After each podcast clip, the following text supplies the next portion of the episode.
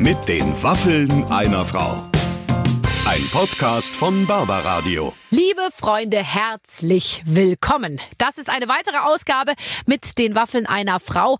Aber bevor wir darüber reden, wer heute hier sehr, sehr lustig im Gespräch Ja. ist, wollen wir einmal, Clemens, du bist Genau. der Chef, äh, du kannst uns erzählen, wir können nämlich jetzt auch auf Alexa gehört werden. Man muss nur die richtige, Genau. das richtige, ähm, man muss nur die richtige Frage stellen. Genau. Man muss die Magic Words kennen und die heißen in diesem Fall Alexa, aktiviere Waffeln einer Frau. Also nicht mit den Waffeln einer Frau, sondern nur Waffeln einer Frau. Und dann hört ihr unter anderem Die heutige diese Folge. spektakuläre Wunschfolge, die da heute Ja, weil ist. Ina Müller Ja. ist endlich zu Gast. Also wir haben ja von Anfang an immer gefragt, unsere Zuhörer, was wollt ihr, wer soll kommen? Und äh, ganz, ganz oben war tatsächlich Ina Müller. Und wir haben abgeliefert, kann man sagen. Vor allem sie. Mit Ina Müller zu reden, ist wirklich wie sich in ein weiches, Ja. warmes Bett le legen. Alles, äh, die, die Feder, die Federdecke legt sich um ein und man weiß bei jedem Satz, den sie spricht, finde ich, ähm, was sie meint und man sieht es alles ganz genauso wie sie. Ihr, ihr, ihr seid wie siamesische Zwillinge bei der Geburt getrennt und Ja. ihr, ihr, ihr passt so gut zusammen. Also das Einzige, was ich nicht mochte an dieser Folge, war eigentlich, dass sie schon nach einer Stunde vorbei ist. Wir hätten diesmal wirklich, ich finde, drei Stunden reservieren sollen. Naja, allein über unsere Oberschenkel, äh, sage ich mal, wenn wir anfangen zu reden, ist ja schon die halbe Stunde voll. Mit Ina kann man natürlich so wunderbar über all diese ähm, Punkte sprechen, die uns Frauen halt auch so ausmachen. Der Wahnsinn zwischen, ich will perfekt sein und krieg's irgendwie doch nicht hin. Das hat sie natürlich besser drauf als jede andere Frau. Ich habe noch eine Verständnisfrage, wahrscheinlich nur für Männer. Mhm. Ähm, ihr habt an einer Stelle über was gesprochen und ich, ich hoffe, das ist jetzt keine schlimme Frage. Das Sonnengeflecht. Ja. Was, was ist das Sonnengeflecht? Das Sonnengeflecht sitzt unterhalb der Brust und oberhalb des, des Bauchnabels Ja. sozusagen, also hier so. Und ähm, wir haben darüber gesprochen, was passiert eigentlich mit dem Sonnengeflecht, wenn die Stützwäsche zu eng ist. Das und vieles mehr gibt's Okay.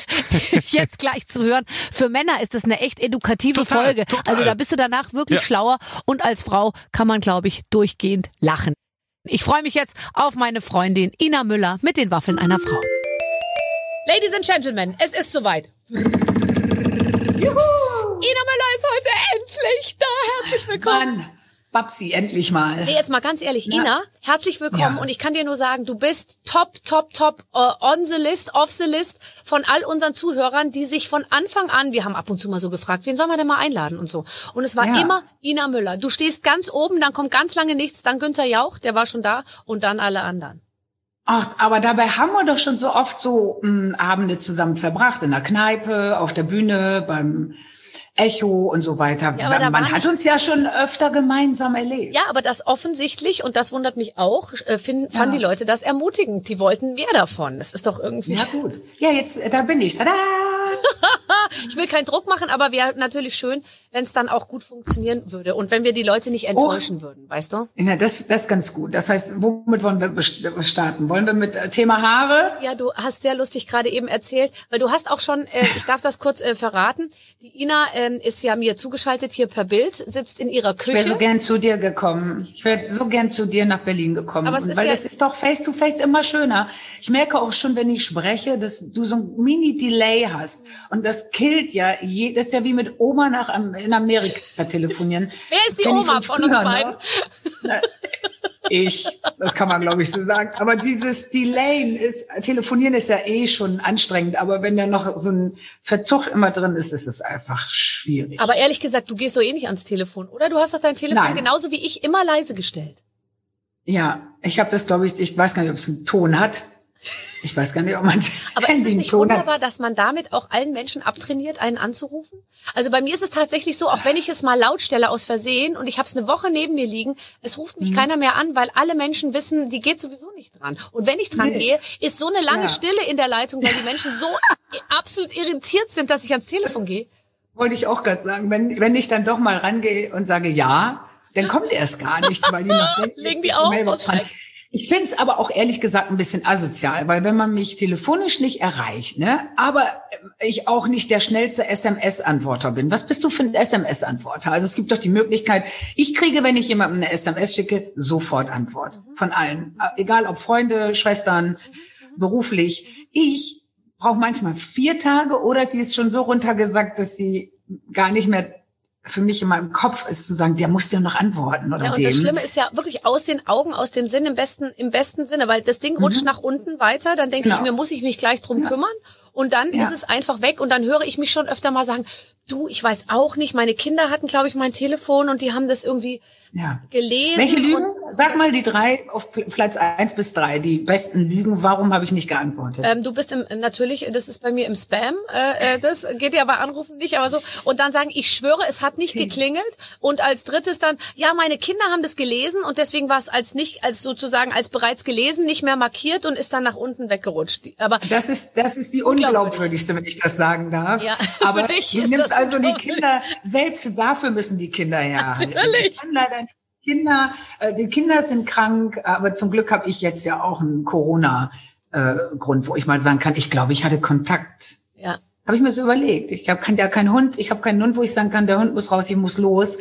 Aber im Moment ist ja, gibt's ja eh keine Veranstaltung. Also wie gesagt, die Kinderausrede fand ich, ist, die kannst du nicht machen. Die beiden anderen sind okay. Du hast recht. Ähm, wir wollten über Haare sprechen, auch wenn wir fast davon schon Ja. wieder ein bisschen weg sind. Du hast einen äh, Piloten-Kopfhörer ähm, ähm, auf, der, der, ist, der, ist, der ist so groß, damit könntest du ohne weiteres tatsächlich bis nach Amerika fliegen als, als Pilot. Und keiner würde eine. Frage, eine Kompetenzfrage stellen. Du siehst sehr gut aus mit diesem Kopfhörer. Und der verdeckt Ja, vorne ein bisschen den Ansatz. Das war auch, das war dir wichtig. Dachte ich.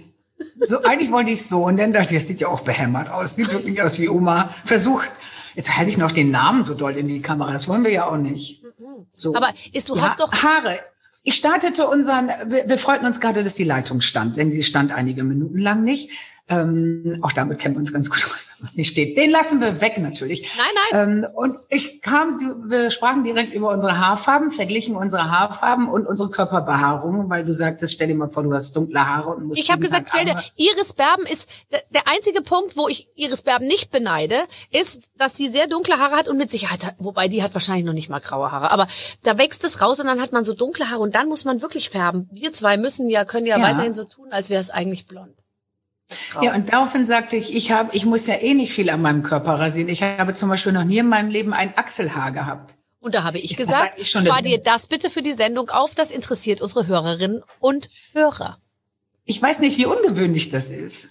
Ich bin Hast auch du nicht unbedingt behaart. Nein, ich hatte einmal das ein ist so Au-pair-Mädchen aus Argentinien oder Chile und die Mhm. kam zu mir und die war sehr süß, weil die war ziemlich, äh, wie soll ich sagen, gleich mit mir auf einer sehr freundschaftlichen äh, Basis. Und bevor sie sich erkundigte, wie die Kinder heißen oder ähm, keine Ahnung, wo der Babybrei steht, hat sie gesagt, äh, Do you know Waxing Studio? I look like a monkey.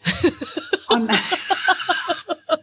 ich bin immer so irritiert. Ich bin immer so irritiert. Die müssen ja, auch wenn sie schwarze Haare haben, dann die Haare sehr wachsen lassen. Immer, also wachsen lassen, nicht wegwachsen, sondern wachsen lassen, ja, ja. Ähm, damit es überhaupt greift. Ja, das finde ich. Aber Mhm. ich meine, wir beide haben tatsächlich mal, lustigerweise fällt mir das jetzt gerade ein, ähm, im Beisein von Iris Berben, weil wir sie gerade schon erwähnt haben, Ja. in deiner Sendung Inas Nacht ähm, hast du über Waxing gesprochen und da hast du dich in einer Art und Weise ausgedrückt, dass Iris Berben den Kopf weggedreht hat. Was war das? Weißt du das noch? Sagst es den Satz, da zieht es dir die Lippen bis nach Mexiko, wenn die den Streifen abreißen. Hast du gesagt? Ich zitiere nur. Naja, das stelle ich mir so vor, wenn da nicht schnell genug gerissen wird. Ja, ich habe keine Ahnung. ich habe so ein Studio wird noch wahrscheinlich genäht. Nein, wir, wir beide, wir sind tatsächlich, in Waxing Studios wird man uns nicht finden, auch wenn man nicht uns finden. auflauert. Und die Vorstellung, das war nämlich unser Thema, die Vorstellung, sich da hinzulegen, zusammen, mach mal unten rum, ähm, ist mir wirklich fernab. Ähm, dein Kollege Maurice erzählte gerade, dass seine Schwester gerne, die hat, hat die gleiche Frisur wie Maurice, nämlich ganz raspelkurz und die würde gern Perücken tragen. Und diese Vorstellung finde ich auch so ein bisschen hm, komisch. So aus Modegründen mir immer falsche Haare aufzusetzen. Es ist so ein bisschen Ja, wie falsche Fingernägel. also in meinem Fall muss ich inzwischen ehrlich sagen, also das, was mit meinem Haar inzwischen veranstaltet wird, da wäre es mir manchmal lieber, es würde sozusagen extern alles vorbereitet werden und man würde es mir dann einfach nur noch aufsetzen. Es kommt ja vielleicht noch irgendwann später. Worauf, wo, wo läuft die Sache hin? Ich wurde letztens von einer jüngeren ähm, Filmstudenten ähm, Gemeinschaft angesprochen, ob ich mich äh, mit ihnen äh, in einem Interview zu dem Thema Altwerden auf der Bühne äußern möchte. Und ich habe erst gar nicht verstanden, warum die mich für sowas, mich junges Ding für sowas ja. anfragen. Und dann habe ich mir gedacht, möchte ich überhaupt eigentlich zu diesem Thema, und das ist ja echt interessant, ich habe ja schon mit 30 darüber Witze gemacht, dass ich nicht so aussehe, wie man eigentlich aussehen soll im, im Fernsehen. Und irgendwie, manchmal denke ich mir, Mist, ich habe zu früh mit dem Thema angefangen, weil inzwischen ist es, ist es ein reales Thema und ich habe aber sozusagen jeden Gag zu dem Thema eigentlich schon gemacht. Geht dir das nicht auch so? Ja, ähm, aber ich bin jetzt ja wirklich Mitte 50 und es ist ja jetzt wirklich optisch und körperlich für mich auch zu spüren. Und natürlich, wir kokettieren ja beide damit. Und mittlerweile muss ich ja sagen, ist das ja auch eins der wenigen Themen, womit du direkt auf die Bühne hüpfen kannst und sagen, na, hallo, ich bin alt und ich bin zu dick, ich entspreche nicht dem Klischee, man eigentlich auf der Bühne aussehen müsste. Ich kann auch diese Kleider nicht tragen, weil sie mir nicht stehen. Und wenn ich manchmal in die Hocke gehe, komme ich nicht wieder hoch. Das mache ich ja auch schon lange. Ja ähm, in Kombination mit ich esse zu viel, ich esse zu viel Zucker, aber ähm, andererseits ist das auch ein großer Teil meines Lebens. Ich komme auch oft nicht wieder hoch aus der Hocke und ich esse nun mal auch gerne Zucker und ich sehe ja, wie andere aussehen. Ich sehe ja, wie man als Moderatorin eigentlich aussehen muss und ähm, dem entspreche ich halt nicht. Ja, du finde ich, wenn du natürlich hergerichtet bist mit Lockenwicklern und mit deinem Abendkleid und so, das ist natürlich, ähm, das entspricht ja komplett dem, wie man im öffentlich-rechtlichen stehen soll und seine Leute ansprechen soll und aussehen soll. Ich habe mir ein paar Mal so ein Kleid angezogen, wie du sie manchmal trägst, und dann liegen wir alle in der Ecke und lachen, Tränen lachen. Es geht einfach nicht. Warum? Was geht denn nicht genau? Nicht Beschreib uns doch mal, wo genau ist der Punkt, wo du sagst, es geht, es geht nicht. Ah, schon mein Gang. Also es geht schon in den Gang dann irgendwie, da passt das Kleid nicht zum Gang und auch der Blick passt nicht dazu. Kennst du dieses Gefühl, mir stehen ja zum Beispiel, ich sage mal, mir stehen keine Uhren. Ich weiß aber gar nicht, ob mir Uhren stehen oder nicht, aber ich trage eine Uhr, ich gucke mich den ganzen Tag an und irgendwann nach vier Stunden bin ich sie ab. Steht mir einfach nicht, mir stehen keine Uhren und mir stehen keine Abendkleider. Und ich finde, man muss ja, wenn du so ein Abendkleid tragen willst, du musst dich ja auch ein bisschen in Form quetschen und ich krieg dann einfach keine Luft. Hast du das? Du hast erzählst ja auch viel auch über deine Quetschwäsche, ne? Jetzt mal ganz ehrlich, also du kannst dir gar nicht vorstellen, was ich jedes Mal, wenn Manchmal ich mich, zwei. wenn ich mich anziehe und bereit mache, natürlich ist das Ergebnis dann okay und so, aber der Weg hm. dahin ist teilweise so absurd und mit fast handwerklichen Tätigkeiten verbunden. Also das ist ja nicht mhm. so, dass man sagt, ich schlüpfe da rein und mache den Reißverschluss zu und dann gehe ich raus, sondern es ist im Prinzip, Nein. es ist schon so, okay, um Viertel nach acht geht die Show los, da fange ich um kurz vor halb acht schon an, Jetzt ja, da sagt der Matthias, auch. mein Visagist schon, jetzt müssen wir langsam mal die Corsage und so und dann äh, äh, und dann auch die Geräusche äh, und dann Nein, uh, sich einzukleben und so. Ja, aber Barbara, das kann ich dir schon mal als Vorfreude sagen. Irgendwann kommt denn mitten im Anziehen einer Quetschhose kommt dann noch eine Schweißattacke und dann geht halt gar nichts mehr. dann rutscht also ja auch Hormone, das Ganze nicht nein, nein, mehr. Dann musst du dich richtig hinsetzen, dann kommt der Ventilator, dann wird geventiliert und geventiliert und das ist alles so demütigend wenn du denn da sitzt und dir schon dieses Ding nicht hochziehen kannst. Und ich habe es ja in meinem Leben vielleicht drei, vier Mal überhaupt probiert mit diesem Ding. Wenn ich das dann anhabe, und das würde mich mal interessieren, wie es bei dir ist, hast du denn nicht unter deinem Busen, wo das Sonnengeflecht sitzt, wenn man aha, so aha. die Hand so über dem Bauch, zwischen Bauchnabel und Busen so die Hand legt, sitzt ja. ja das Sonnengeflecht. Das wird doch komplett abgequetscht bei mir. Ja, aber ich also meine Sonne, die, die, die, scheint halt dann ein bisschen weiter oben. Ich drück die Sonne oh, mir einfach oh, zwischen, ich drück die zwischen nee, den Brüsten ganz nach oben, mir sitzt das Sonnengeflecht ungefähr dann hier. Und kann ja oben aus dem Ausschuss rausgucken. Da guck ich mal, mir geht die Sonne auf im wahrsten Sinne zwischen den so, beiden. Und bei mir habe ich das Gefühl, sackt das Sonnengeflecht Richtung ähm, Rückenmark. und das sieht sowieso keiner. Und mir fehlt wirklich Blut im Kopf. Nee, das habe ich überhaupt nicht.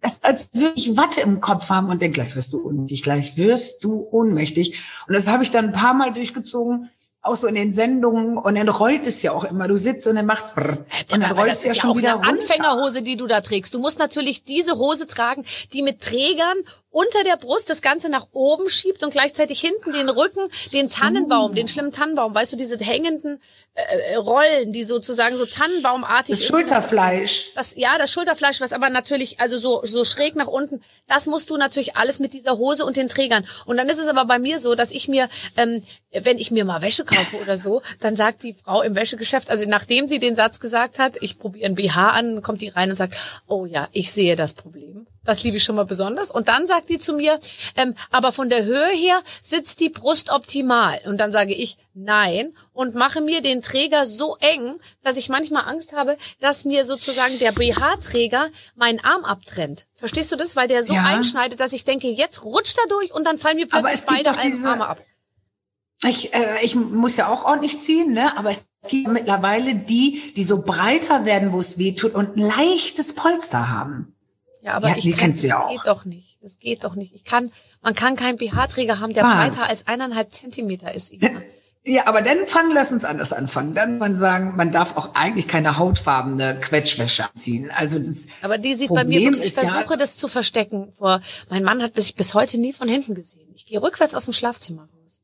Nein, das stimmt ja, nicht ganz. aber was sagt In denn dein Mann über diese ganze Irgendwie habe ich sagen lassen. Aber am? Anfang unserer Ehe wusste er nicht, wie ich von hinten aussehe. Also nicht in Situationen, wo ich nicht wirklich volle Kontrolle hatte. Das war lustig, ne? Guck mal, ich war immer von hinten besser als von vorne. Ich konnte immer hüpfen. Ich konnte so aus dem Bett hüpfen und dann mit so kleinen Gazellensprüngen das, den Raum verlassen, weil von hinten war lange gut.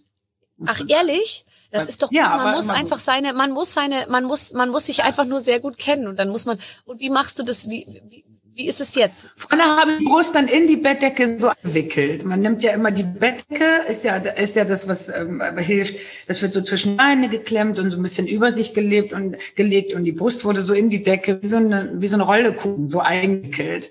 Und dann lässt man immer nur hinten ein bisschen sah, weil hinten war mal gut. Ja, ja. Aber auch nur im, also im Liegen ist es bei mir immer noch sehr gut im, äh, hinten. Vorne muss Okay, ich jetzt noch ehrlich ein- sagen, ich habe jetzt letztens, also wenn du liegst auf dem, was ich halt schlimm finde, ist, wenn man auf dem Rücken liegt und sich selber so, Mhm. ich mache das gar nicht, ich gucke nur mir das selber so an. Letztens bin ich zum Beispiel beim NDR aufs Klo gegangen und habe ich mich, ohne Mhm. jetzt zu, ich sag's einfach, ich habe mich hingesetzt Mhm. und da bin ich mit meinem Po am Abfalleimer angestoßen. und dann habe ich gedacht, lieber Gott, mach, dass dieser Abfalleimer nicht da steht, wo er immer steht, weil ich dachte mir, vielleicht habe ich auch über die Ferien jetzt sozusagen so zugelegt, dass ich einfach mit dem Po hinten so überstehe, dass ich das irgendwie und dann Gott sei Dank ließ sich dieser Abfalleimer ganz weit nach hinten noch wegschieben und ich wusste, der steht einfach anders und bei mir ist alles so, wie es war. Aber ich habe es für möglich gehalten, dass es anders wäre. Das ist so kalt und so unangenehm und ein Schockmoment. Ja. Hast du dich jemals auf eine geschlossene Klappe gesetzt und dachtest, die war offen? Äh, das habe ich alles noch vor mir. passiert. Und dieses schnell noch aufs Klo und runter und dann setzt du dich so mit deinem komplett nackten Arsch runter und sitzt, knallst auf diese geschlossene, eiskalte, auf diesen eiskalten Klodeckel. Also vielleicht auch nicht immer den Klodeckel zumachen. Ach, das ist schön. Ich habe ähm, wirklich, ich habe dein Album mir gerade eben ähm, an, angeschaut vor allem, weil es ist wirklich ein, es ist eine, ein, ein, ein, ein bunter Strauß von herrlichen Fotos entstanden rund um dieses ähm, äh, Shooting, was du gemacht hast, äh, weil man muss natürlich mit jedem Album muss man ja auch so eine neue Welt eröffnen. Man muss sich noch mal ganz anders zeigen. Und tatsächlich, Na du ja. als alte Schwarzträgerin und irgendwie so hast es gerne reduziert und so. Also es gibt ja, das ist, da ist dir wirklich was ganz Neues gelungen. Das meine ich im Ernst. Wirklich? Also Ja. wir haben nur gesagt, weil das letzte Mal war ja auch November VÖ und dann alles schwarz. Da war wirklich ist was mit Oma. Und zwar sowohl Plakat als auch Album. Ganz schön. Mir gefällt es ja, das Morbide. Jetzt haben wir gesagt, wir machen bunt und erschöpft. Also es gibt viele Bilder, die im Liegen sind und die ähm, Aber ich finde auch, quasi, ich komme nicht mehr hoch. Nein, das wirkt nicht, als kommst du nicht mehr hoch. Du liegst, du bist eine Göttin. Du liegst. Und ehrlich gesagt, ich finde, im Liegen ist ja vieles auch nochmal, ich weiß gar nicht, wie ich sagen soll, ist das tut Schön der Sache straffer. natürlich gut. Ja, klar. Das Einzige ist, finde ich, wenn man so richtig auf dem Bauch liegt und keine, kein BH anzieht, dann muss man ja schon gucken, wo die, wo die Busen dann bleiben. Ähm, Ja, aber auf dem Bauch liegst du nicht so oft. Du liegst ein bisschen auf der Seite, aber hauptsächlich bist du nach hinten gelehnt und es wirkt nicht so, als suchst du die perfekte Figur, um irgendwas zu verbergen, sondern ich finde, du bietest dich an. Du siehst appetitlich und, und, und wunderbar aus. In Knallrot. Ja. Aber wir haben auch sehr Licht äh, diesmal dabei. Das hast du gesehen, ne? Das ist leicht überblendet. Ein bisschen 80er Jahre Look, würde ich sagen. Ja, aber Weil wir festgestellt haben, man sagt ja bei den Immobilien immer Lage, Lage, Lage. Und beim Fotografieren sage ich mittlerweile Licht, Licht, Licht. Weil da kannst du, musst du dich also nicht mal operieren und gar nichts. Mach genug Licht an und dann geht's. Und äh, red mal mit, äh, mit äh, Dieter Bohlen, der weiß, äh, der weiß, wovon wir sprechen. Dieter Bohlen habe ich seit Jahren gar nicht mehr richtig gesehen. Ich glaube, dass der sozusagen, äh, fällt dir das nicht auf, wenn man Fotos von dem sieht oder so, dann ist es so, dass man den gar, man kann den nur noch erahnen. Das ist so, als ob der Aber an den Rändern ausfranst. Ja, Ja, das finde ich auch, aber das ist ein Filter. Also ein Filter habe ich ja bis jetzt, haben wir da nicht genommen. Aber vielleicht, findest du das eigentlich doof, diese Filter zu nehmen? Ja. Ich finde, das ist doch die passende, findest du richtig doof? ich find's doof, weil ich find's vor allem für mich doof, weil also ich habe es nicht gemacht bisher, weil ich äh, mich einmal mit dem Filter gesehen habe und mir dachte, oh Gott, das sieht so super aus. Wenn ich das jetzt anfange, mhm. dann wird die Fallhöhe noch größer, so, so, so auch, und auch der, der Willen der Presse, mich ungeschminkt zu erwischen. Ich habe jetzt letztens einfach auch mal äh, echt gesagt, ich bin kurz davor, eine Petition äh, äh, aller Alarmstufe Rot rauszugeben, dass Künstlerinnen mhm. in Deutschland sich dagegen wehren, dass man sie als mutig bezeichnet, wenn sie sich irgendwo ungeschminkt zeigen. Weil ich finde, ehrlich gesagt, ja. Ich finde, dass uns immer, weißt du, alles wird jetzt irgendwie, äh, auf jede politische Korrektheit wird geachtet, aber es wird die ganze Zeit gesagt, wie mutig, dass sie sich ungeschminkt zeigt. Ich finde es eine Unverschämtheit. Und sie sind ja dann, ich finde die Unverstimmtheit daran, dass sie ja dann noch nicht mal ungeschminkt sind. Also, Stimmt. Es gibt ja so ungeschminkt Bilder, wo ich denke, ja, also nur Deppen würden nicht sehen, dass du ein leichtes Tages-Make-up hast mit Rosé-Lippchen. Also das so wie wenn ich jetzt sage, also ich, ich mache jetzt hier ungeschminkt. Und ich habe natürlich Make-up und Sachen drauf und das haben die natürlich auch drauf. Das nervt mich noch viel mehr. Ja, aber es das, wird, weil das im Prinzip, da ist, finde ich, auch die, das meine ich wirklich, ich finde, da ist die Presse in der Verantwortung, wenn man schon die ganze Zeit sagt, man Frauen stärken und Ding und so, dass immer noch über den Baby, das, die, die äh, After-Baby-Bauch-Situation äh, gesprochen wird und darüber, dass wir mutig sind, wenn wir ein leichtes Tages-Make-up. Aber hier zeigt sie sich besonders schlicht. Ihre Follower sind nicht alle begeistert und so, wo man sich immer denkt, ja, halt doch die Klappe, ehrlich. Bei mir ist das ein völlig ungeschmisstes Bild, speckigen Dutt und, und, und Sportklamotten äh, mit der Unterschrift Ina, bist du's? Das finde ich ist auch ein Schlag ins Gesicht. Also die Diskrepanz zwischen der geschminkten und der zum Sport gehenden Ina scheint da. Ich habe es mir nicht angeguckt, um diese Schere nicht im Kopf zu haben. Aber da ist ja auch ein Riesenunterschied. Aber du könntest natürlich eine super Vorreiterin sein und sagen, diese Organis Organisation mache ich jetzt. Ich bin äh, dieses ungeschminkt Ding, da bin ich jetzt mache ich eine Petition, ich würde auch mit unterschreiben. Babybäuche ist natürlich auch immer so ein Ding, auch da sind wir ja alle immer ein bisschen selber schuld, wenn sich natürlich die Frauen, die in der Öffentlichkeit stehen, sofort mit ihren straffgezogenen äh, Babybäuchen wieder in die Öffentlichkeit begeben und Fotos machen und dann steht da drunter, oh toll, Lena, wie du aussiehst, vier Tage und du siehst schon so toll aus, Lena. Kann sich halt auch nicht jeder eine Bauchdeckenstraffung direkt nach der Geburt leisten. Muss man ja nun auch mal sagen. Und es scheint ja sehr modern geworden zu sein. Ich hätte es wahrscheinlich auch gemacht. Aber ähm, äh, das, wir, wir tun ja so, als wäre es möglich. Also habe ich ja als Frau, die fünf Monate braucht, um den Bauch wieder in irgendeine Form zu kriegen, das Gefühl, Mensch, die kann es doch auch. Wieso kann ich es nicht? Die kann es doch auch. Sie zeigt es doch jeden Tag. Die kann es doch wieso sieht die denn ungeschminkt noch so gut aus? Wie sehe ich denn ungeschminkt aus? Da sind wir doch selber schuld, Babsi, finde ich. Ja, du hast völlig recht. Man wird eben an gewissen Punkten, ich habe mir nämlich vorhin überlegt, kann man mit dir überhaupt so ein Feminismusgespräch führen, weil ich dich überhaupt nicht verorte Unbedingt. als, äh, ja, aber ich verorte dich nicht als so eine, obwohl du natürlich die ganze Zeit eigentlich politisch bist, in allem was oder, oder, aber, also, äh, aber ehrlich gesagt, ähm, so richtig als jemand, der die ganze Zeit mit Megafon rumläuft und die, die, Message rausschreit, so empfinde ich dich eben nicht. Und so bin ich ja eben selber auch nicht. Und trotzdem werde ich, ich werde auch immer als Feministin wahrgenommen, was man ja auch sein muss irgendwo, ja. Aber ich habe eigentlich jetzt nicht immer so eine. Ich habe, ich habe immer das Gefühl, dass sowohl du als auch ich, dass wir das so sehr in uns haben. Und davon gibt's einige Themen, dass ich gar nicht äh, das Gefühl habe, ich muss noch mit einem Schild rumlaufen, weil es ist so auf meiner DNA, feministisch zu sein und pro Frau. Und ich meine, ich bin mit fünf Schwestern, einer Oma und einer Mutter aufgewachsen und ein Mann zu Hause. Und ich habe natürlich eine sehr große Frauenverbindung und sehr viel, äh, war sehr viel mit Frauen umgeben. Ähm, außerdem habe ich immer mein Leben gelebt, wie ich es leben wollte. Wenn ich keine Kinder will, will ich keine Kinder. Wenn ich äh, wenn ich äh, alleine leben möchte, möchte ich alleine leben. Und ich habe nie irgendwelche Ängste gehabt. Diese Ängste, die ich bei Frauen immer feststelle, wenn du über 50 bist und keinen Mann hast, dann bist du nur halb so viel wert. Wenn du nicht in deinem Beruf eine Karriere machst, dann bist du nur diese ganzen Auflagen, die überhaupt nicht sein müssen und die sich die Frauen so auflegen, weil sie es woanders abgucken. So muss man, ups, man, so muss man aussehen, so muss man sein, so muss man leben, so muss die Wohnung sein. Das habe ich, hat mich noch nie interessiert. Aber warum also, hat sich nicht interessiert? Weil du, äh, du hättest ja auch, man hätte ja auch eine ganz andere, also ich bin jetzt nicht, ich meine, meine Mutter hat mir immer gesagt, mach dich unabhängig, mach dein Ding und so, aber ich bin jetzt ja. nicht mit einer politisch aktiven Mutter oder so groß geworden oder mit einem besonders bei uns zu Hause hat meine Mutter auch alles gemacht. Mein Vater äh, hat das Geld verdient und so bin ich eigentlich aufgewachsen. Klassisch, und, ja. ähm, und und so, also man musste sich das dann schon selber irgendwie erarbeiten. Hast du darüber nachgedacht? Weil ich habe zum Beispiel nie über bestimmte Sachen nachgedacht. Ich habe es einfach gemacht und im Nachhinein wird mir jetzt oft sozusagen so ein feministisches Denken oder so ein Ansatz unterstellt, den hatte ich irgendwie gar nicht so richtig.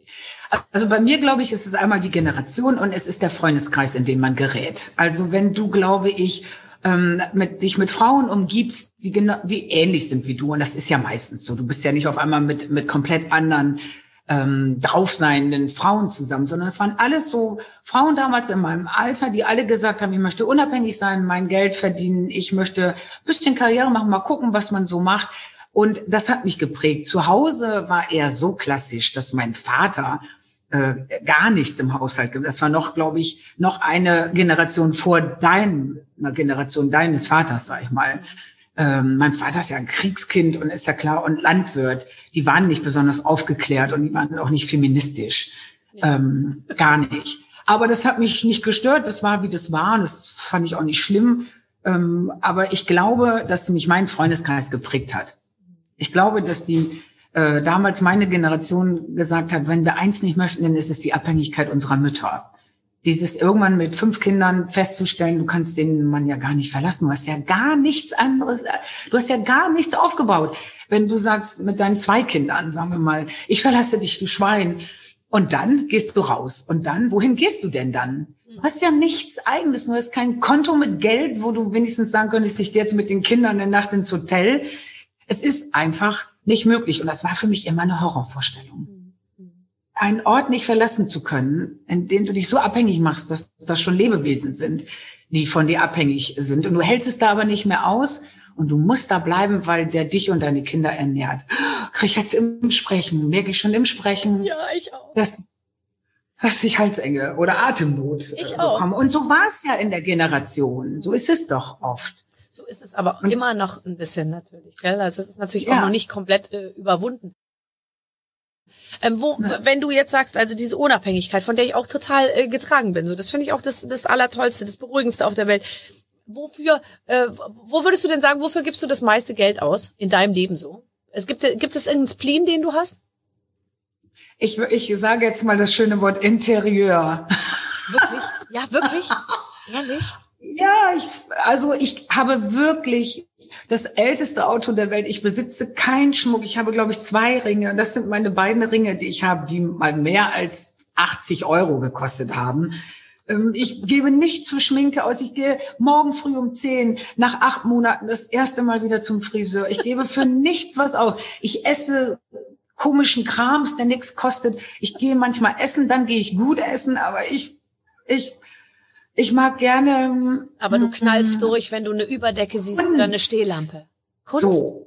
Kunst? Ja, so Bilder auch irgendwie manchmal. Und ähm, dann beschäftige ich mich damit, von wem ist das und wieso und was hat der gemalt, was hat er noch gemalt. Und manchmal lasse ich mich dazu hinreißen und kaufe dann sowas. Und das ähm, oder Stehlampe hast du recht, oder einfach mal ein Zimmer wieder platt machen und neu aufbauen zu sagen, diese Bank muss raus, der Tisch muss raus, der war immer schon zu schwer, äh, die Küche ist so und so und dann wieder schön machen. Weil das Einzige, was mir wichtig ist, ist, dass ich nicht das Gefühl haben möchte, ich brauche unbedingt eine Ferienwohnung, wo es richtig schön ist, sondern ich hätte es gern zu Hause richtig schön. Und zwar so, dass ich immer nach Hause will und nicht in eine Ferienwohnung und dass ich nicht in den Urlaub möchte, sondern meine Wohnung muss das schönste Platz auf der Welt sein.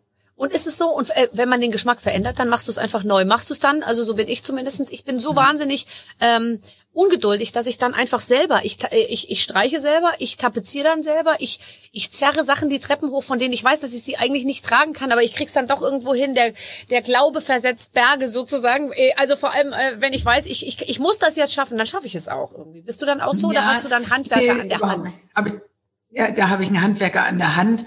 Ähm, zum Glück, weil ich kenne das noch aus früheren Zeiten. Ich weiß auch gar nicht, was das eigentlich war, dieses Umstellen. Also ich glaube, ich habe jedes halbe Jahr meine olle Butze immer so mitten in der Nacht angefangen, Schränke weg und dann muss der dahin und dann hast du alles geschafft, auf Wolldecken raufge und geschoben und was weiß ich. Und dann warst du fertig und dachte, nee, passt nicht. Dann passt diese Key in der Ecke, sieht nicht gut aus und dann war es aber schon drei Uhr nachts. Wo ist eigentlich dieser Trieb geblieben und was wollte man damit eigentlich? Was sollte, war, stand das eigentlich fürs Leben, dass man eigentlich sein Leben umbauen wollte und aber ständig seine Schränke verschob und die Zimmer anders aufteilte? Ich glaube, man ähm, versucht nur einfach immer seine gesamten Möglichkeiten auszuloten. Und wie oft okay. im Leben stellt man dann, wenn es soweit ist und alles am Platz liegt, äh, äh im wahrsten Sinne fest, es passt doch nicht. Aber ich finde, man, mal gucken muss man schon. Ja, aber mittlerweile bieten die ja an, das finde ich auch ganz schön, dass sie sagen, nehmen Sie es erstmal mit und äh, leben einen Tag damit und wenn es nicht ist, bringen Sie es wieder. Und das muss man leider so machen, weil die Hälfte aller, wie auch mit Klamotten, aber die Hälfte aller Möbel, die man irgendwie hat, sehen dann in dem Raum super aus, wo ich das sehe und bin, äh, bin ganz von Sinnen und dann wird es ja auch geliefert und dann steht mir und es sieht einfach blöd aus. Und dafür sind die Sachen dann mittlerweile, finde ich, zu teuer. Hast du recht. Und für, gibst du eigentlich viel Geld für Klamotten aus? Nee.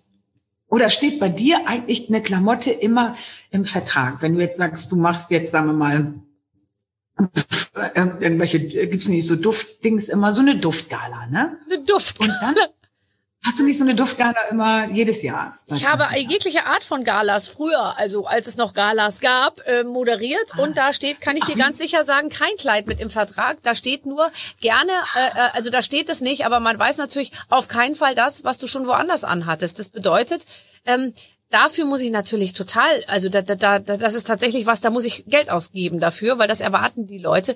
Aber ich habe so eine Schneiderin und die, der sage ich dann einfach, pass auf, nächsten Monat habe ich fünf Veranstaltungen und dafür brauche ich von Pastell äh, schwebend leicht äh, hin zu äh, äh, sexy Leder schwarz irgendwie äh, verschiedene Sachen und dann näht die das und dann li liefert die mir das einfach vor der Tür ab und es passt.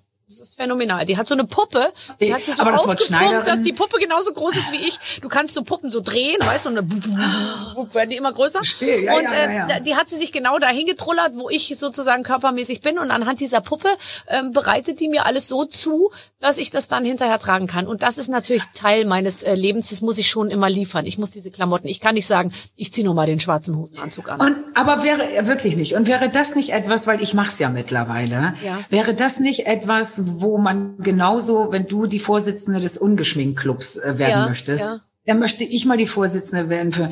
Wer hat eigentlich jemals behauptet, dass man im Fernsehen nicht etwas doppelt anziehen kann? Ich meine, ein Günther Jauch hat fünf Anzüge. Schlamm, äh, grün, äh, Bordeaux, Schwarz, Schwarz, vielleicht Schwarz zwei oder äh, Lanz. Du siehst ja bei Lanz immer ganz genau, der hat diese fünf Anzüge, Sitzenbombe, sind super geschnitten. So, und dann, weißt du, einmal rülpsen, sich in die Eiergrabschen Anzug anziehen, äh, sich nochmal mit Spucke durchs, hier so einmal durchs äh, Gesicht mit, ah, sieht wieder gut aus und loslaufen. Ich bin so neidisch da drauf weil wenn ich Sendungen habe, dann geht's ja auch immer noch drum, okay, es darf nicht knittern, man darf nicht sehen, wenn du schwitzt äh, und es darf also möglichst nicht Baumwolle sein. Synthetik ist aber auch fies. Es darf nicht aussehen wie das, was du vorgestern schon anhattest, weil diese Bluse gab's ja in Schwarz und in Rot. Beide fandst du gut. Das kann man ja nicht machen. Wer sagt es eigentlich? Ich mach's ja mittlerweile. Das, ich ziehe das, das mittlerweile. Ich, natürlich. Ich würde jetzt nicht in meiner Sendung direkt in der nächsten wieder das selber ziehen, aber ich habe einen, wie du jetzt gerade sagst, Overall, einen schwarzen, den hatte ich da an, da an, da und jetzt neulich noch meine eigenen Sendungen. Und immer wieder sagen alle, der ist aber schön. Und dann sage ich, ja, das ist schön, ne? Ich sag schon gar nicht mehr mittlerweile schon mal an. Und zwar da, da, da und da. Nein, und nein. Im Gegenteil. Ich sage dir, das ist jetzt anziehen. wie bei der Queen, wo die ganze Zeit immer jetzt hervorgehoben wird, wie sparsam sie mit dem Steuergeld genau. der, der Menschen umgeht, dass sie ihre Sachen häufiger trägt, ist es ja inzwischen bei uns auch so, dass man ja total so argumentieren kann, ja, ich schmeiß halt nicht was weg, was ich nur einmal anhatte. Das mache ich natürlich Wir sagen jetzt ich trage die Sachen nachhaltig. auch häufiger, aber manchmal, genau, es heißt nachhaltig, wobei bei mir so viel Plastik verarbeitet genau. ist in den Klamotten, dass ich das sozusagen das Wort nachhaltig ist immer noch nicht so ganz trifft. Aber zumindest Doch, was die weil Häufigkeit du schmeißt sie ja nicht ins Meer. Du hängst sie ja zurück in deinen Schrank und da hängen sie ja ein paar Jahre. Und ich habe ja mittlerweile bei mir auch einen Fundus, weil ich ja, ich hab, wir haben jetzt irgendwie 100, pff, lass mich überlegen, 19, ich weiß nicht, 200 äh, Sendungen gemacht. Ja. Und ich schmeiß ja die Sachen ja auch nicht weg, weil die sind ja auch immer, wie du schon sagst, schwarz. Das sind schwarze Hosen, die kann man je nach Körperfülle immer mal wieder rausholen. Ich brauche auch so Hosen zu gucken, wie viel dicker bist du jetzt, wie weit geht der Knopf nicht zu. Ach, die war ja von 2017, da ging's ja.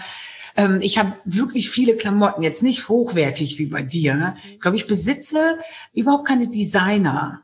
Ich auch nicht. Ich besitze Ah, gar keine. Designersachen. Ja. Aber die Schneiderin, von der du erzählst, Barbara, das ist ja nun nicht irgendeine Schneiderin mit Lockenwicklern und Kittelschürze, die dir noch mit Kippe im Mund den Raum aufmacht und sagt, was, was soll's denn sein, Frau Schöneberger? Ja, was Schönes in grün? Vielleicht mal hier mit, mit so Ich Ärmeln? hab noch pinken Tüll. Sollen wir da Ja, bitte was mit genau. einarbeiten? Nein, So. ich habe natürlich. So die ist erzählst du es ja ein bisschen. Die ist spitze. Die ist, und aber die ist eine Schneiderin. Und ich sage immer Sarah, Aber- die heißt Sarah. Und dann sage ich immer, Sarah, soll ich mal sagen, wenn die mich fragen, woher ich das, dass das von dir ist? Nee, bloß nicht, sagt sie immer. Sonst habe ich wieder lauter Kunden an der Backe, denen ich dann sowas ähnliches machen muss. Da habe ich keine Lust drauf. Ich mache für dich das und sonst möchte ich damit nicht be behelligt werden, sozusagen. Aber mit mir hat sie schon genug zu tun. Diese Aber ich sah bei dir wirklich immer, deine Jungs sah ich bei dir immer durch äh, europäische Großstädte zwischen Brüssel und Amsterdam unterwegs sein, London noch ein bisschen und Paris, um dir so Sachen ranzurocken. Weil du Ich hast glaube, ja, die kauft das bei Stoffe Berger. Ähm, Hauptsache, weißt du, es soll glitzern, aber nicht glänzen. Äh, es muss äh, nachgeben und so und äh, alles. Also ist, glaube ich, es sind eher handwerkliche Kriterien, die so ein Stoff ähm, äh, erfüllen muss. Ich hatte, wie ich fand, bei den GQ Awards, was wirklich so die schickste Veranstaltung überhaupt ist, wird von der GQ, was ja früher die Männervogue war, also sehr, sehr hoch angesiedelt, ähm, wird jedes Jahr so eine Veranstaltung gemacht. Und ich habe immer auf Effekt gesetzt, sage ich mal, ja. Also ich hatte dann Ja. ein Kleid an, das finde ich der letzte Schreiber, aber es war tatsächlich aus einer Art Rettungsfolie zusammengedübelt, äh, wo oben passierte sehr viel. Hier war so eine Schleife und so und es war eine Corsage, aber es war tatsächlich halt, es war wie ein Müllsack in geil, ja. Und den habe ich äh, eben angehabt, dieses Kleid. Und dann wurde mir tatsächlich im nächsten Jahr wirklich gesagt, sehr gerne wieder, inhaltlich alles toll, aber mit so einer Klamotte kann ich leider nicht mehr auf die Bühne kommen. Und dann musste ich zu Versace gehen, weil Versace war der Sponsor und Donatella Versace kriegt in dem Jahr einen einen Preis und dann haben die zu mir gesagt, du musst was von Versace tragen. Dann bin ich in diesen Shop gegangen und es war einfach so, ich, ich sah aus wie eine russische Prostituierte, die aus der Zeit gefallen war. Es war auch nicht geil, sondern ich habe einfach nur gesagt, das geht alles nicht, das geht alles nicht.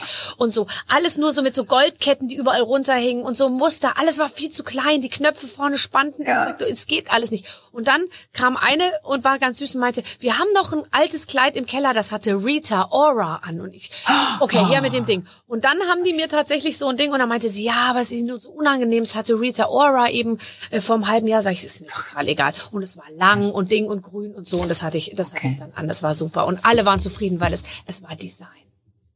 Das Ja, okay, ich verstehe. Aber mir geht's genauso, wenn man mal in so einen Laden sich doch verläuft und etwas anprobiert. Und da sind wir, schließt sich der Kreis. Jetzt wieder ein bisschen, weil du vorhin sagtest, warum siehst du mit diesen Abendkleidern nicht aus? Du nennst dich irgendwie so eine russische Prostituierte und ich sehe damit aus wie die Großmutter der russischen Prostituierten. wenn ich mit solchen Kleidern rausgebe, es geht, es macht ja wirklich was mit einem. Du siehst ja, wirklich 100 Jahre älter aus. Ja, ja. In dem Moment. Oder bei dir eben nuttig in dem Moment. Wenn der Schnitt nicht stimmt, dann siehst du halt sofort aus wie eine Nutte. Ja, und das- das, du hast total, äh, ne? also ich kann das total nachvollziehen und wir beide, wir haben somit hier den Startschuss gegeben, ähm, jetzt ähm, und uns auch sozusagen die die gegenseitige Entschuldigung dafür abgeholt, dass wir äh, absolut dazu berechtigt sind, gut sitzende Kleider so lange zu tragen, bis die Nähte sich von alleine ähm, auflösen, und Auflösen. pulverisieren sozusagen. Ja, und es wird auch einfach gewaschen. 30 Grad immer wieder raus, nass aufhängen, auf dem Bügel, gar nicht bügeln, sondern direkt wieder anziehen Ja. zur Sendung. Und einfach das Schuhwerk und den Schmuck und vielleicht die Frisuren ein bisschen kombinieren, fertig aus. Ich werde es ab jetzt nachhaltig nennen und es ist nur halb nachhaltig gemeint, aber es ist ja toll, dieses Wort dafür dann benutzen zu können. Bevor wir, bevor wir ein Spiel spielen, ähm, wollte ich dich noch mal kurz, weil wir gerade bei dem Thema sind. Ich habe über die Zeit, du bist ja auch nicht, ich meine, du hast auch mal gute Schuhe an und so, auch hohe Dinger. Ich habe über die Corona-Zeit verlernt, in hohen Schuhen zu laufen. Ich, ich passe, ich, es ist jetzt bei mir so, dass wenn ich in Schuhgeschäfte sehe und ich sehe die, die hohen Schuhe da stehen, die ich mir vor einem Jahr noch gekauft hätte, würde ich jetzt so Mhm. sagen, ich glaube, das geht bei mir nicht mehr. Aus Gründen. Ich kann es auch gar nicht genau Es- sagen. Äh, es Na, ist, der Fuß wird latscht sich durch die F- Turnschuhe natürlich aus. Das heißt, wir laufen dann, äh, es war Corona, keine Jobs auf der Bühne, keine hohen Schuhe. Ähm, der Fuß nur noch in Sneaker. Wir sind ja alle, Sneaker ist ja im Moment das Ding. Und deswegen wird der, glaube ich, so dick und so breit. Und der Fuß ver verändert sich ja über die Jahre auch. Also, glaube ich. Ähm, bei den hohen Schuhen, finde ich, ist ja der Riesenunterschied dann doch zwischen 13 und 10. Also du kannst ja zehn anziehen, aber zehn ist bei mir zum Beispiel immer ein Omaschuh. Auf diesen crazy Bildern, ne, da hatten wir, habe ich so ganz bunte Schuhe an. Und ein Paar davon hat nur so zehn. Und ich sehe mit zehn Zentimeter Das, da fehlt irgend, du weißt genau, ach, das Knacken. Ich weiß genau, was du meinst. Ja, ich weiß genau. Ich ziehe auch nur die Zwischen- äh, das ist 12, nicht 13 Oma und Zentimeter an. Ja, weil das andere ist Oma. Ich sehe es genauso. Das ist einfach Oma. Ist du hast Oma. sofort ein Daisy Duckbein unten. Also das Bein sieht auch schon aus, wie so, als ob die Wade so aus diesem Schuh rauswächst direkt. Es, und wenn es höher ist, es tut ganz viel für einen. Ähm, Und das ist auch noch so komisch. Das heißt, wenn schon hohe Schuhe, dann aber auch die, die wirklich hoch sind. Und mittlerweile, ich meine, ähm, diese zwei Stunden Bühne schaffe ich immer. Aber ich sehe manchmal Serien, amerikanische Serien, da laufen die Mädels ja mit Kaffee in der Hand morgens schon mit diesen Schuhen los. Und, oder ich sehe manchmal Frauen um die Alster spazieren mit solchen Schuhen, so tun, als ob es nicht weh tut. Und es kann einfach nicht sein, weil es ist, dafür ist der Fuß nicht gemacht, es schmerzt. Aber was ich sagen muss, ich habe das nicht wie du, die Deformation, dass ich sie nicht mehr anziehen kann. Also, Also das, das- läuft gut. Fußmäßig läuft's. Also die Kombination aus äh, der Fuß von Ina hat sich in den letzten 50 Jahren nicht verändert. Hinzu, ähm, sie hat auch keine Achselhaare. Ist eine Kombination, die dich natürlich unschlagbar macht. So, jetzt spielen wir ein Spiel. Ähm, warte. Hallo Ina, hallo Barbara. Ich weiß auch immer nicht, worum es geht, hat die Redaktion sich ausgedacht. Wenn in Deutschland eine für Singen, Saufen und Sabbeln steht, dann bist du's, Ina. Wir spielen heute mit euch Spritspaß. Barbara wird die unterschiedlichsten Trinkrituale vorlesen. Eure Aufgabe wird es sein, zu entscheiden, ob es dieses Ritual wirklich gibt oder ob es einfach nur vom Redakteur unfassbar kreativ erfunden wurde. Viel Spaß. Ich glaube, ich, ich glaube, ich bin, ich glaube, ich bin ganz froh, dass ich doch nicht mit dir in einem Raum sitze, sonst hätte ich geahnt, dass wir es hätten trinken müssen. ja, aber wir trinken nicht, wir reden nur über die Rituale. Das ist der große. Unterschied hier. Pass auf. Sehr gut.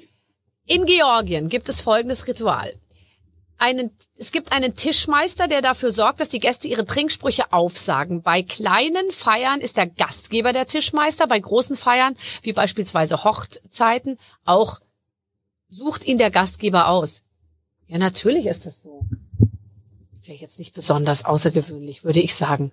Es war. sagen. Ja, Macht alles Sinn. Jetzt pass auf, nächstes. In Santa Lucia. In Santa Lucia darf man unter keinen Umständen Alkohol in den eigenen vier Wänden aufbewahren. Es gibt in vielen Treppenhäusern sogenannte Schnapsschränke, in denen der Alkohol aufbewahrt werden muss. Hört sich jetzt nicht so crazy an, dass ich es nicht glauben könnte. Ich Also könnte mir vorstellen, dass das so. Ich könnte mir vorstellen, dass es wahr ist. Ich auch. Oh nein, es ist fake. Oh, Oh nein. so durchtrieben. Ja, ja, ja, aber Ja. diese Santa Lucia dachte man natürlich, es ist so schön und die trinken da irgendwelchen Whisky, Havanna, irgendwann Im, aus dem Schnapsschrank im Treppenhaus. Aber falsch. Spanien. In Galizien wird der Cidre ins Glas geworfen. Beim Einschenken wird die Flasche über den Kopf gehalten und das Glas auf Höhe des Oberschenkels. Dann wird der Cidre mit Schwung aus voller Höhe ins Glas gegossen. Dieses Ritual soll den Cidre gut belüften, das Bouquet verbessern und die Sättigung und Kohlensäure erhöhen. Ach, garantiert. Garantiert wahr. Glaube ich. Ja, glaube ich nicht. Nee? Nee, glaube ich nicht. Aber meinst Weil du, meinem Redakteur wäre im Ernst ungestützt das Wort Trinkst du- Bouquet eingefallen und Kohlensäure? Ja, weil äh, Kohlensäure, weil man weiß, dass Cidre ja sehr kohlensäurehaltig ist. Trinkst du manchmal Cidre? ja. Cider. Ähm, Cider? Ja, ich auch. Ich trinke auch manchmal den sogenannten roten Sauser. Der, den kann man Hm. gerade so runterkippen. Ich weiß gar nicht, das ist eine Mischung aus Johannisbeersaft und herrlichem Spaß. Ich finde, das das- Cider trinken ist für mich ein ganz besonderes Lebensgefühl. Hast du das auch? Ja, ja, das habe ich auch. Und es gibt hier immer einen Laden in meiner Straße und der hat immer so ein Bio-Cidre, ganz normal teuer und damit decke ich mich den Sommer über ein und dann kann man so Sommer hat ist immer Cidre. Ich weiß nicht warum. Ich finde auch. Ich habe eine Cidre-Farm besucht, als ich in Cornwall war. Und ich wollte diesen Apfelbauern heiraten. Der war so toll und hatte nur Bäume und nur Cidre. Und es, also wir waren bei 30 Grad da. In Cornwall muss man sich vorstellen, da ist dann nie 30 Grad. Und es war wirklich eine andere Welt. Und dieses Getränk ist einfach toll. Ja, Sehr und- low-low mit den Umdrehungen. Ich glaube, es stimmt nicht, was du vorgelesen hast. Jetzt warte. Es ist. Ja. Doch, es ist wahr. Es ist wahr. So macht man es. Man gießt den Cidre. Hat dir das der Bauer nicht gezeigt? Jetzt mal ehrlich, du bist doch ewig mit dem Also, Oerding zusammen. Du nein. kannst doch, es nimmt dir doch keiner übel, wenn du jetzt zu einem Cidre-Bauern aus Cornwall äh, wechselst. Ja, aber der war schon verheiratet. Er war sehr jung, sehr gut aussehend und er war schon verheiratet. Und das muss man ja im Leben auch irgendwann akzeptieren. Man ist halt auch nicht mehr der flotte Kesselfeger, der da um die Ecke kommt und wo man denkt, man verdreht noch irgendjemanden den Kopf. überhaupt nicht. Und ähm, man muss sich, ich muss mich da ja auch so ein bisschen dran gewöhnen. Und dann bin ich natürlich immer noch ein bisschen auf dieser Flirty-Flirty-Ebene. Und manchmal denke ich jetzt noch mal auf, Ina, es ist für die auch Peinlich. Ähm, als würde Mama so anfangen, jetzt wird so eine Mutti anfangen, dann mit ihm zu flirten. Mich nennen sie im Freundeskreis manchmal Stiflers Mom. Weißt du noch? Das war diese immer geile aus, aus American Pie. Es ist auch ein bisschen so, dass man manchmal denkt, ähm, man flirtet dann so offensiv mit dem Gegenüber, weil man denkt, vielleicht hat der noch nicht gemerkt, dass ich wirklich jetzt flirty drauf bin. Ich muss noch eins draufsetzen, weil er es nicht für möglich hält, dass jemand wie ich mit ihm flirt. So, weißt du? Und mhm. bis ich mhm. dann merke, man setzt noch einen drauf und noch einen drauf und dann merkt man plötzlich, er will immer noch nicht. Und dann mhm. erst kommt die Altersgeschichte so einem so langsam so ins, ins, ins Sichtfeld. Und dann denkt man, ach so, der findet mich mhm. einfach nur zu alt. Der kann sich das gar nicht vorstellen, dass ich zu solchen Gefühlen noch in der Lage wäre. Nee, man ist da raus. Du bist aus dem Game raus. Es ist ja so. Macht ja auch nichts. Ich, ne? ich bin 46. Also, ich bin, ich bin mit einem Fuß noch drin im Game. Aber, aber ja, mit, dem, mit dem deformierten Fuß.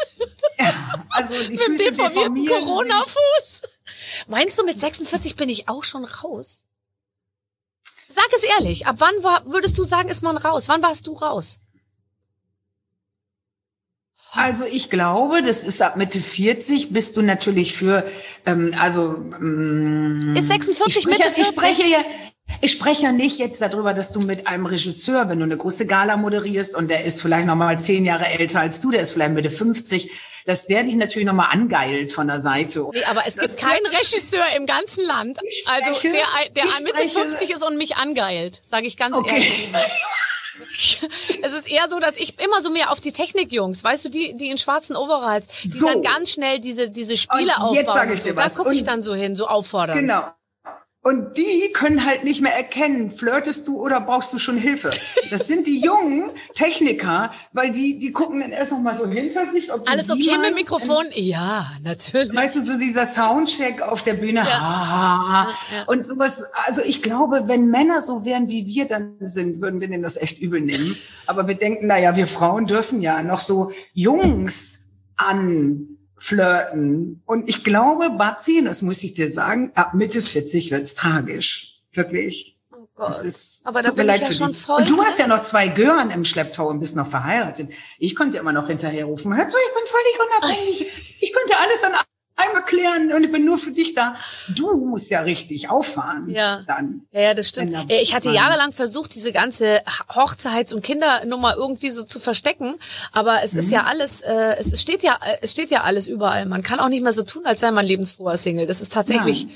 das ist echt vorbei. Und es würde dich, du stehst ja auch nicht auf jüngere Männer, es würde dich ja auch komplett überanstrengen äh, da nochmal so richtig ins Game reinzuhüpfen. Das ja, aber jetzt ist es so, dass ich inzwischen auf die 70-Jährigen zugehen muss, um, um, um, um ähnliche Erfolgschancen wie früher zu haben. Das heißt, du musst einfach in der Zielgruppe sehr viel älter ansetzen, um die gleiche Resonanz zu kriegen, weil man für einen genau. 70, 75-Jährigen ist man natürlich ein echt junges, vitales Ding. So, ja. Aber also, da, da bin ich ja auch noch nicht. Ich habe ja einen großen Shanty-Verein bei mir am Fenster stehen und die gucken mich wirklich noch mit glühenden, feuchten Augen an. Das ist wirklich so. Wann trefft ihr euch denn immer? Zum Angucken. Dann komme ich da mal Oder, vorbei. Ja, ähm, die stehen ja jetzt im Moment wegen Corona nicht da, aber das, ich merke einfach, dass das die Altersgruppe ist, die brauchen jetzt keine 30 äh, oder äh, ja. sagen wir sogar auch nicht 40-jährige Frau. Aber die können sich das gut vorstellen. Die sind dann selber 70, ich wäre dann so Ende 50 und dann mit denen noch irgendwie. Ist ja auch so. Ist ja auch. Das ist ja auch so. Aber es ist noch nicht lange her, da war es noch anders. Also kommt es mir vor. Es ist wirklich noch nicht lange her. Da war man, das war alles anders. Und es ist, das ist noch nicht lange her. Ich möchte nur nicht, dass, dass du irgendwann den Ruf hast, so als so ein bisschen geifernde Alte, wo ja. die jungen Leute sich unterhalten und sagen, oh, gleich kommt sie wieder mit ihren Pimmeldingern da und so. Gleich macht sie, gleich stöhnt sie wieder ins Mikro beim Soundcheck so, ha, ha, und so. Da musst du aufpassen. Hast du denn Menschen um dich rum, die dir manchmal noch die Wahrheit ja. sagen? Ja, schon, aber noch, noch sage ich, hör doch auf, ihr Spießer. Geh doch ja, weg. Ja, ja. Ja, ja, ja. Ja, du hast so recht. Es ist leider du hast so. so einen du musst auch immer sehen, ich bin ja auch noch mal zehn Jahre weiter als du. Also du bist jetzt 46, ich bin 55. Das ist schon ein Unterschied nochmal. Also und äh, Frank Iris Berben ist auch nochmal wieder ein Unterschied. Nena war jetzt da. Und Nena hat so Sätze gesagt, das fand ich ganz schön, ähm, weil ich sagte, Nena, wo gehst du denn eigentlich zum Friseur? Ja, in Rahl steht so der Friseurin und so. Aber ich würde jetzt auch gern mal grau raus, also mal grau sein lassen. Und dann stelle ich mir immer Nena so mit grauen Haaren vor, wenn die so über die Bühne läuft. Sieht aus wie Birgit Schrowange dann. Ich vor, ja, aber mit längerer. Wohl Birgit hat jetzt auch wieder länger. Ja, stimmt. Sieht aus wie Birgit Schrowange. Ist aber als Birgit Schrowange eher vorstellbar, als wenn du eine Rock-Pop-Musikerin bist, die hättest du etwas Zeit für mich noch von links nach rechts laufend auf der Popbühne singt. Das wäre schon irritierend, glaube ich. Oder? Will sie flirten oder braucht sie Hilfe? Oh ja, du ja hast so. so einen tollen Satz in deinem Album gesungen, den liebe ich wirklich. Ich bin nicht mehr hier für Preise. Ähm, ich ja. kämpfe nur noch gegen, nur noch ich kämpfe gegen noch gegen den Verschleiß. Das finde ich irgendwie, das ist, aber wenn du es sagst, ist es so, dass man so mitlacht, weil man sich so denkt, ja, ich auch und wir sind doch alle in einem Boot. Weißt du, wichtig ist doch nur, dass man in seiner eigenen Zielgruppe bleibt. Also ich finde, um dich rum, es geht doch allen Leuten gleich, oder? Ja, also und deswegen mag ich es auch immer nicht, ähm, die ganzen Themen nicht zu besprechen. Mein Freund sagt manchmal, ach, musst du immer so viel über deine, ach, was sind das für Themen? Also wenn ich zum Beispiel sage, die Hormonwallung und die Schweißattacken, die man hat. Jede Frau hat entweder viel oder gar nichts damit zu tun. Aber die, die damit, bist du noch da? Ja. Hallo? Ah, ja, okay, weil jetzt gerade auf ein Geräusch aufgehört. Jeder hat damit zu tun. Es geht uns alle an, das Normalste der Welt. Ähm, und ich muss darüber reden, weil es beschäftigt mich. Ähm, und dann merke ich, wenn er so sagt, ah ja, aber du hast es doch noch gar nicht so doll, red doch nicht immer so viel darüber. Da merke ich, ist so ein bisschen unser Unterschied. Mhm. Ich werde weiterhin und immer über alle Unzulänglichkeiten reden und auch über den körperlichen Verfall und das Sport für mich auch nicht. Es, ich mache mir einfach keinen Spaß. Ich mache es, weil man was machen muss aber ich fühle mich weder gut dabei noch habe ich Lust dazu. Es bringt mir nichts. Ähm, ich tue immer so ein paar hundert Meter mal gelaufen, bin tatsächlich gerade ein Marathon. Uh, ist der ganze Tag für mich so, ah, Bombe, äh, Kuchen, ich bin ja gelaufen. Also diese ganzen Lügen um, um den Sport rum und um das Fithalten rum. Und deswegen sage ich, ich bin nicht mehr hier für Preise. Ich mache es nur noch wirklich gegen den Verschleiß. Und ich habe noch keine Sportart gefunden, wo ich jetzt sagen könnte. Da, darf ich dir eine Geschichte erzählen aus aus meinem, äh, äh, vielleicht ist jetzt etwas sehr weitgehend, aber ich erzähle es trotzdem. Ich war äh, letztens zu einer ganz normalen gynäkologischen äh, äh, äh Routineuntersuchung so und dann sagt, saß der mir so gegenüber in seinem Arzt, Professorenkittel und rieb so die Arme und guckte so in meine Akte und sagte dann so, äh, bluten Sie noch regelmäßig? Und ich, ja. Und wie?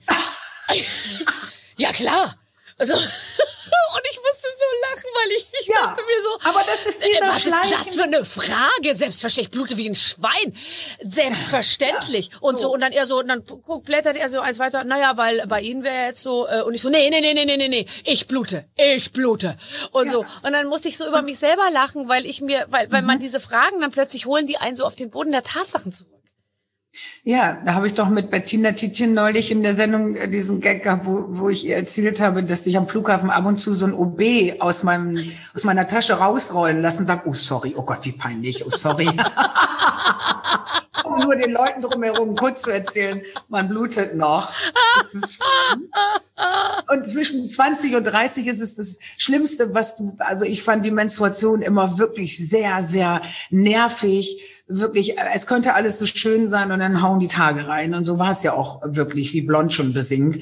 Ähm, und das fand ich immer ganz schrecklich. Aber je älter man wird, umso schöner findet man es eigentlich. Also ich weiß noch, ich habe dann irgendwann dieses ähm, im, im vollen Menstruationsding sein, immer wie so ein, ich darf mich heute ins Bett legen. Ich darf heute darf ich ins Bett, ich kann mir so eine Flasche auf den Bauch legen, wirklich, komm, geht alle weg. Ich äh, menstruiere. Ich darf heute, das war immer so ein Off-Day den man sich, ich habe mir den immer genommen und dann so richtig ins Bett legen und abluten, kann man das so sagen. Ja. Ähm, deswegen fand ich, ich fand es später sehr viel schöner als in den jungen Jahren. Und deswegen schreist du auch so, weil du sagst, es ist immer doof, aber ich, ich will das noch haben. Das heißt, ich bin jung, fresh und ja.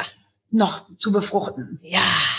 Das ist die Nachricht, die wir ja auch heute raussenden wollen. Ich kann mir gar nicht, wenn ich dich so, wenn ich dich so höre und dir so zuhöre und so, kann ich mir vorstellen, gar nicht vorstellen, dass du so ein Kontrolletti bist, weil du, weil du immer so sagst, du bist ein Kontrollfreak und hast gerne alles so unter Kontrolle. Du, kann ich mir nicht an allen Punkten irgendwie so vorstellen. Ja, aber das geht natürlich immer einher mit, wenn man nicht alles selber macht. Also ist ja so. Äh, ich bin da sehr selbstständig, mache sehr viel selber und das, was ich nicht selber mache, kontrolliere ich. Und die Hälfte von den Kontrollen fallen leider schlecht für den anderen auch aus. Bist du dann Tut mir sehr leid, dass ich Bist das du sagen streng? muss.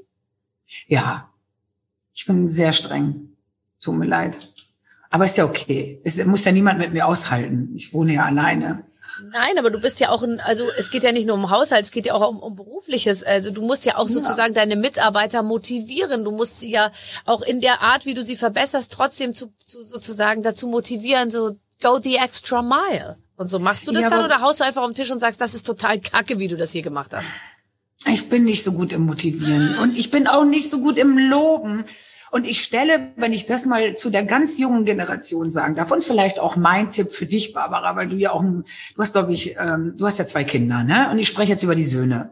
Wenn man, glaube ich, als Mutter die Söhne zu viel schon im Kind, Kleinkindalter lobt. Also sagen wir mal, dieses Ganze auf dem Spielplatz, das kleine Kind hängt, macht so einen mittelmäßigen Schweinebaumel an irgendeinem Gerät. Und Mütter flippen schon so, oh mein Gott, oh, wie du das machst, oh Patrick, das ist, keiner kann so gut Schweinebaumel wie du oder keiner kann so gut einen Handstand und hast du ganz toll gemacht. Patrick, ja, Mama, hast du ganz toll gemacht. Und ich habe jetzt mittlerweile beruflich mit dieser Generation zu tun. Mütter, die in meinem Alter quasi sind und, und Jungs ähm, bekommen haben. Und ich merke einfach, dass diese Generation zu viel gelobt wurde. Wirklich. Die sind zu schnell zufrieden. Die sind zu schnell, da habe ich geil gemacht, ne? Nee, hast du nicht. Da ist zu schnell, da ist zu wenig Konflikt möglich. Die sind zu schnell angefasst, weil die wurden zu viel gelobt. Also das gebe ich jetzt mal der Generation mit auf den Weg. Wenn der Schweinebaumel, den Pascal macht, nur halb geil ist, dann kann man auch mal sagen, Pascal. Da musst du noch mal ein bisschen nicht- üben, Pascal. Nee, so kann man doch mal sagen. Oder kann, muss man immer Pascal mit allem, was er macht, das Gefühl geben, dass seine blöde Geige, die er spielt, sich schon gut anhört oder der Schweinebaumel schon perfekt ist. Ja, ist alles irgendwie okay, aber es ist jetzt noch kein Lob wert. Und das muss man noch mal. Lobst du viel? Ich lobe viel, aber vor allem äh, schon die Generation, wo es schon zu spät ist, nämlich die Männergeneration tatsächlich. Und ich bin sehr gut darin, also wirklich, ich möchte jetzt nicht sagen auszuflippen, aber eben schon Wahnsinn, super, dass du da die Balkontür zugemacht hast oder das ist ganz, ganz toll, wie du das hier reingetragen hast und so schon eben. Weil Du ich sprichst jetzt so- über deinen, du sprichst jetzt über deine Nein, nur Generation. allgemein natürlich. Aber ähm, das, also schon, ich bin schon jemand, der sehr, das ist ja super und das ist ja toll, wie du das gemacht hast und so, weil ich glaube schon, dass das, äh, ähm, äh, ich, ich, denke, also auch in Generationen davor äh, ist schon viel falsch gelaufen, weil wenn man zu häufig Kritik noch mit einfließen lässt, merke ich schon, lässt einfach der insgesamte Willen auch dran, weiter dran zu bleiben, irgendwie extrem nach. Ich glaube, ich bin eine gute Frau. Ich lobe, ich lobe, ich lobe viel, auch bei Schweinebauch. Äh, Okay. Hast du es genannt? Schweinebauch. Schweine, Bauch, Schweinebummel, man einfach so hängt an so einem Klettergerät. Aber ich glaube beides. Ich glaube, eine Mischform wäre wahrscheinlich Ja. wie alles im Leben. Das gute alte Mittelmaß. Ähm, Ich glaube, dass du sagst, es demotiviert wahrscheinlich, wenn man nie lobt, aber ich glaube, es äh, stellt auch zu früh zufrieden, wenn man zu viel lobt. Total. Du musst Weil richtig es kalibrieren. Ist alles mittelmäßig. Ja. Und dann muss man, wenn er 40 ist, muss seine Ehefrau immer noch sagen, stimmt, äh, Pascal, super, wie du das gemacht Wie hast. du da hängst. Ganz, also toll, wie du da hängst. Uh, Und sag mal, ja. bist du denn, bist du denn jemand, der, weil ich bin zum Beispiel, ich funktioniere nur mit positiver Be äh, äh, äh, Motivation. Also wenn zum Beispiel zu mir jemand sagen würde, bist momentan ein bisschen dick, gell, oder irgendwie so, würde Ah. ich zum Stillstand kommen, ich würde mich eingraben und ich würde immer dicker werden und ich würde es nie wieder kontrollieren können. Während, wenn ich selber weiß, oh, momentan ist es nicht so super, ein bisschen dick, und jemand dann zu mir sagt, siehst gut aus zur Zeit, das merkt man schon, dass du echt jetzt so ein bisschen dabei bist, so, ja, dann bin ich total motiviert. Also mit der Wahrheit so richtig bam, da kann ich nicht so gut umgehen. Wie, wie, wie bist du? Genau umgekehrt. Du brauchst die Also harte wenn Ansage. jemand, wenn jemand sagt, ähm, hat sie doch lieber das an, das kaschiert, ist klar, was das meint. Ähm, äh, äh, das kaschiert besser so, das da. Ähm, dann würde ich in dem Moment erstmal nichts sagen. Ich würde wahrscheinlich sogar ein Tränchen drüber verdrücken, weil ich weiß, da ist jetzt etwas passiert, da musst du wahrscheinlich ran. Und dann würde ich, glaube ich, so aus Trotz, damit es nie wieder jemand sagt, Gewicht verlieren.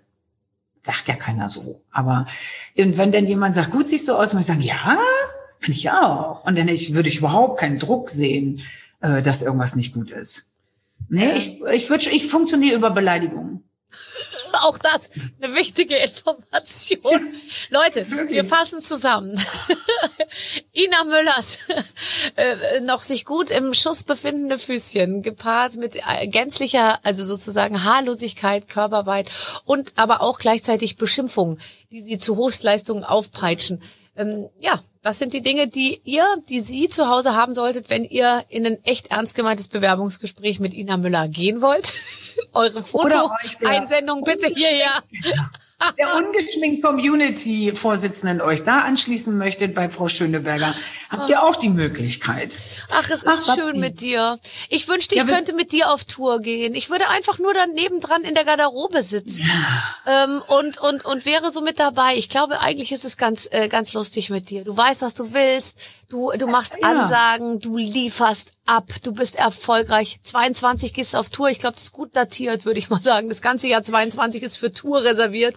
Ich glaube, da hast ich habe ja, ich habe einfach gesagt, wenn es Anfang 22 noch nicht wieder geht, dann wird es 23 auch nicht gehen.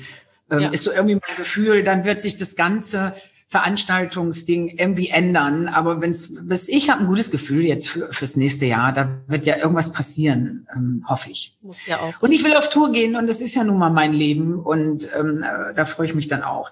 Ähm, was man gar nicht so hat, ich bin ja jahrelang zu zweit als zwei Frauen, Queen Bee hießen wir, meine Kollegin Edda Schnittgart und ich auf Tour gewesen, was ich daran halt sehr mochte, wenn wir zwar jetzt so auf Tour wären, ne?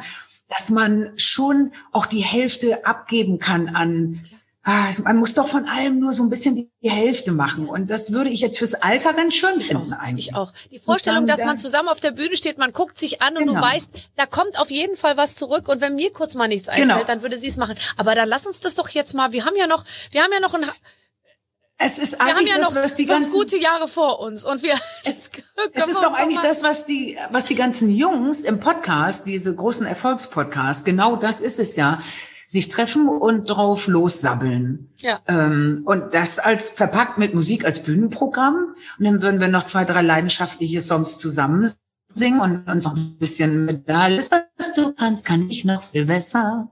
Da, da, da, da, da, kann ich, die kannst du doch, kann ich nicht so ein bisschen anzicken. Das wäre doch ganz schön. Ja, ja wir denken so, da mal ein bisschen drauf rum. So ein bisschen amerikanisch ja. und äh, so wie ich Eartha, Mittler und, und Eartha Kids. Ich bin Eartha Kids. Für Arme. Nein, das habe ich nicht gesagt. ich freue mich. Ina, ich, ich lasse dich. Auch ich lasse dich zurück in deiner schönen Küche, ähm, die weitestgehend unbenutzt wahrscheinlich, aber sehr glänzend, da schön da hinten erstrahlt. Es war ganz toll, mit dir zu quatschen. Mit dir auch und denk immer dran, ich liebe dich und alles wird gut. Ich liebe dich auch und, und ähm, ähm, du hast ein tolles Album gemacht. 55. Tschüss, Ina Müller. Tschüss, tschüss, tschüss. Das war sie, unsere Wunschfolge heute endlich mit Ina Müller. Hast du was gelernt, Clemens? Ach man, so, so viel. Ich möchte jetzt nicht ins Detail gehen, was, aber das war sehr, sehr, sehr viel dabei bei diesem echten Frauengespräch. Also ich habe sie ja während des gesamten Gesprächs gesehen äh, und äh, das ist natürlich nochmal ein kleiner Pluspunkt mehr, wenn man sie auch noch sieht und nicht nur hört. Und sie ist einfach toll und sie ist wunderschön und sie ist tatsächlich uns allen, glaube ich, ein Vorbild, mhm. was das Thema ja normales Leben versus eigener Anspruch und irgendwie trotzdem glücklich sein angeht. Und äh, sie kriegt es einfach super hin. Toll. Tolle toll. Frau, ja.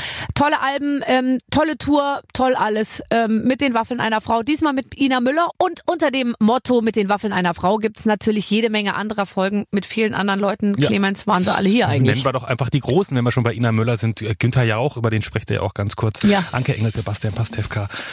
Ähm, Palina Roginski, Florian David Fitz. Alle, alle, alle, alle, alle, waren sie hier. Nächste Woche gibt es eine neue Ausgabe. Bis dahin, alles Gute.